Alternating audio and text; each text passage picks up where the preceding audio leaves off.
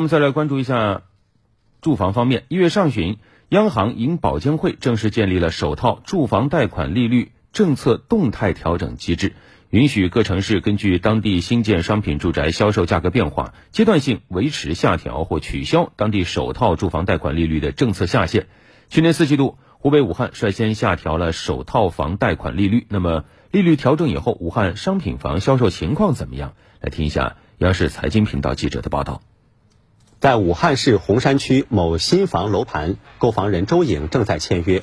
周女士从二零二一年下半年开始看房，最近众多利好让她下定决心签了合同。而不到百分之四的首套房贷款利率是其中最重要的原因之一。我买的是一百一十二平的，呃，总价差不多是两百万左右吧，贷款差不多有贷了一百三四十万吧。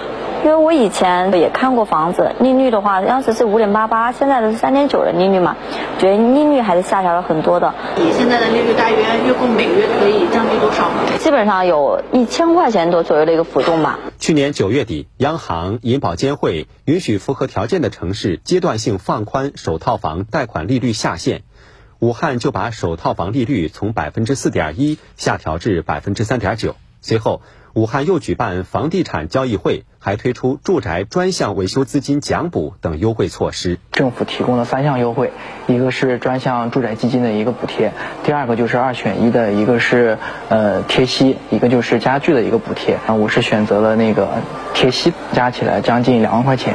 目前我们一共成交了一百三十六套，相较于上月，就是流速上涨了百分之五十。